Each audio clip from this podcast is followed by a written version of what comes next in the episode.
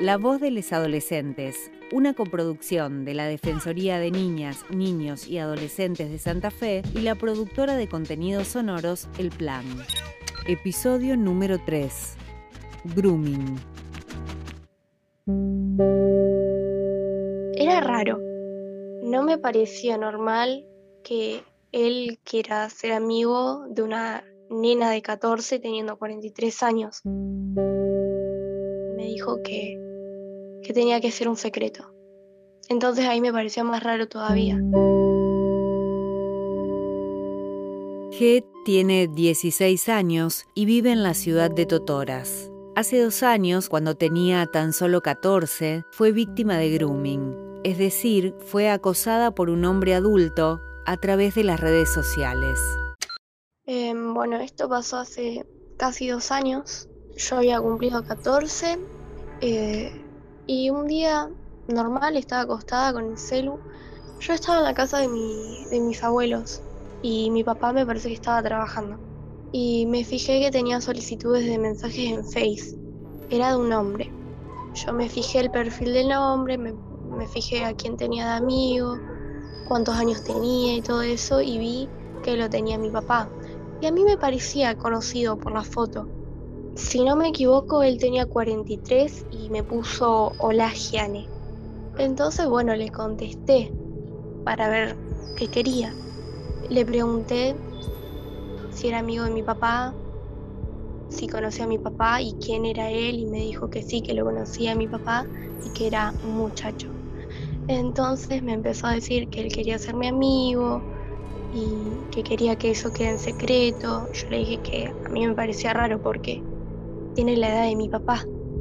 No me parecía normal que él quiera ser amigo de una nena de 14 teniendo 43 años. A G le pareció raro que ese hombre que decía ser amigo de su papá le estuviera hablando por Facebook y sin dudarlo se lo hizo saber. Yo le contestaba normal y le dije que a mí me parecía raro porque yo no estaba acostumbrada a tener amigos tan grandes y él me dijo que no, que no pasaba nada.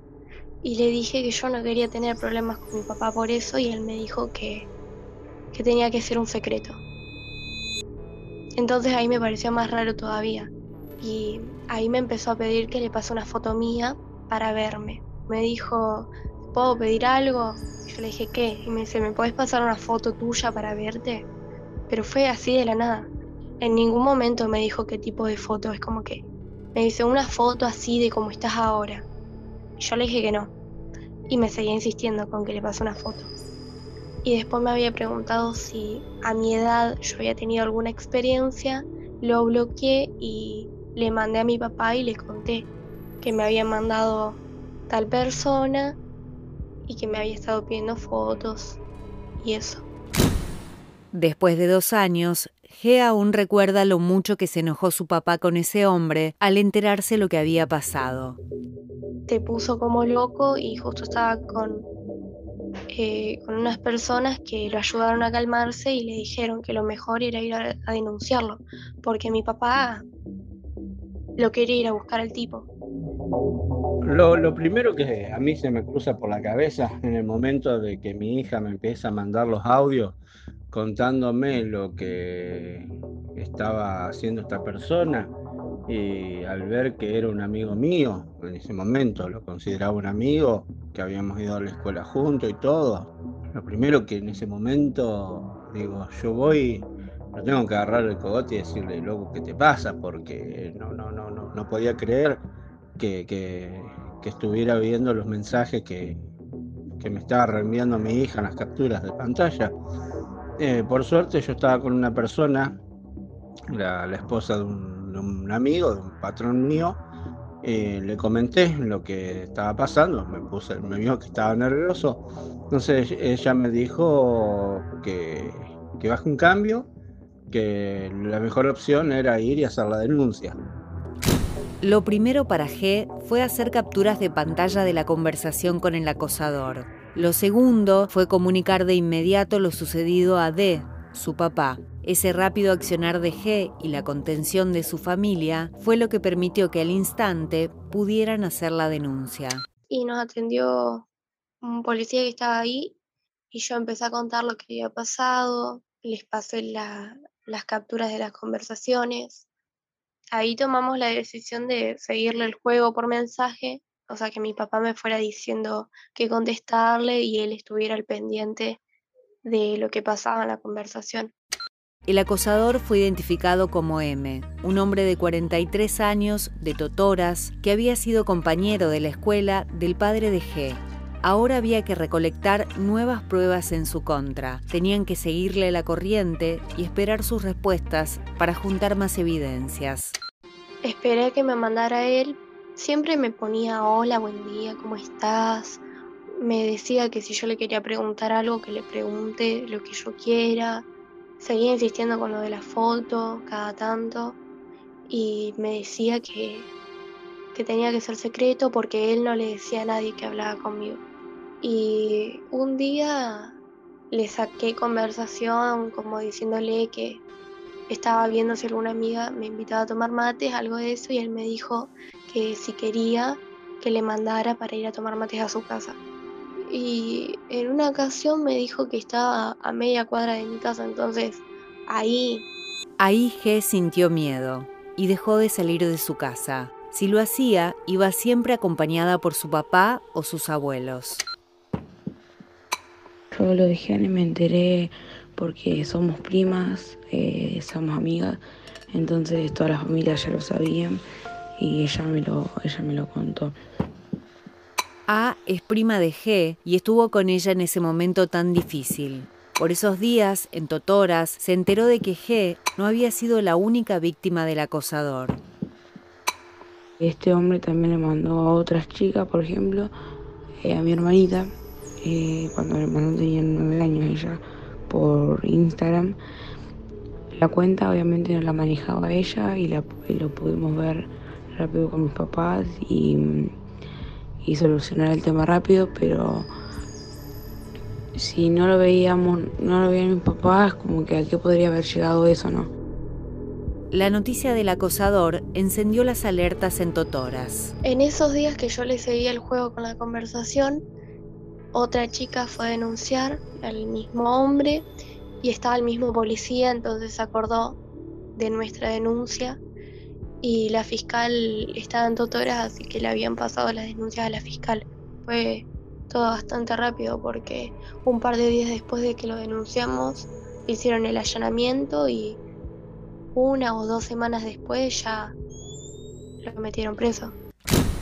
Por esos días se conoció que muchas otras chicas habían sido acosadas por el mismo hombre y quedó al descubierto además que M también estaba acusado por reiterados casos de abuso sexual. También supimos que había violado a una chica de acá por mucho tiempo y había violado a dos personas más.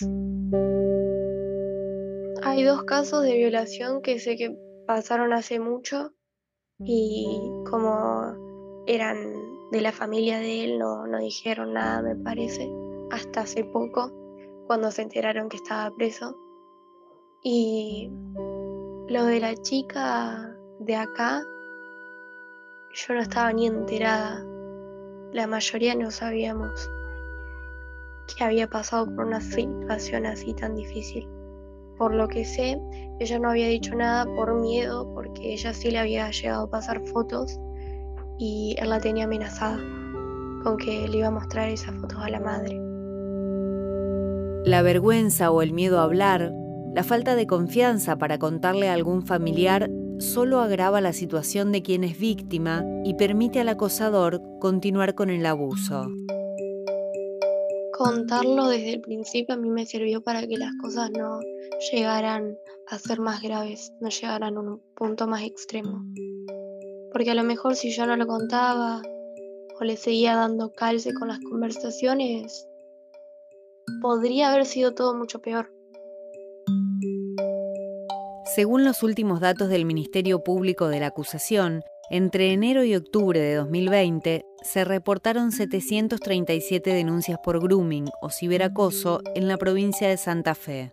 Para poder denunciar es necesario saber qué es el ciberacoso explicar que es algo que puede pasar cuando se tienen redes sociales y enseñar que si algo así llegara a pasar, hay que hablar rápido, contarlo a la mamá, al papá, algún familiar de confianza. Es importante además hablar de los cuidados que se pueden tener para lograr prevenirlo. El tema lo tocaron después de que lo metieron preso a él. Después de ahí sí dieron una breve charla sobre esto en la escuela. Yo creo que en la escuela no se habla mucho del tema porque no le dan mucha importancia y puede llegar eh, más lejos. Sí, eh, me parece que es importante hablar de esto más que nada en lo que es un primario, porque es cuando los chicos empiezan a, tener relación con lo que sería la tecnología, ahora igual desde antes, pero eh, empiezan a, a, verlo en las redes sociales, a sus amigos de, de, gente que no conocen.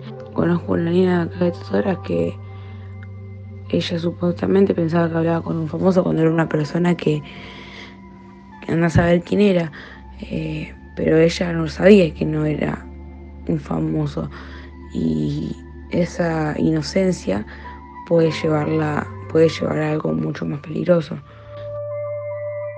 En redes sociales hay un montón de personas, muchísimas, y la mayoría yo creo que no las usan con buenas intenciones. Entonces, que buscan la manera de cuidarse y no contestarle mensajes a cualquier persona o si les parecen cuentas raras o si ven que son adultos. En Instagram hay veces que me empiezan a seguir cuentas raras porque tienen fotos, no sé, a lo mejor de autos, no de personas, y no tienen información y siguen muchas chicas, pero no tienen seguidores. Y en Facebook también si alguien me manda la solicitud de amistad, primero me fijo su perfil y después veo si lo acepto o no. Gracias a, Dios mi hija eh, me contó, confió en mí y yo, bueno, reaccioné como tenía que reaccionar, haciendo la denuncia y pudimos frenar todo a tiempo. Así que mi consejo es ese, que le crean y que hagan la denuncia y, las apoyen y no las hagan sentir culpables, eh, porque no es la culpa de, las chicas. Es la culpa de, la persona que las acosa, que es un enfermo. También eh, les doy un consejo para las chicas o los chicos que confíen, eh, que cuenten, que no se lo callen, que no tengan miedo.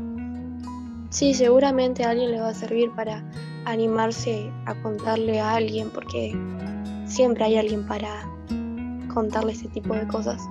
Que los apoyen y que les crean porque con temas así tan graves no creo que sus hijos les mientan. La voz de los adolescentes es una coproducción de la Defensoría de Niñas, Niños y Adolescentes de Santa Fe y la productora de contenidos sonoros El Plan. Producción, guion y montaje, Vanina Canepa y Anabel Barbosa.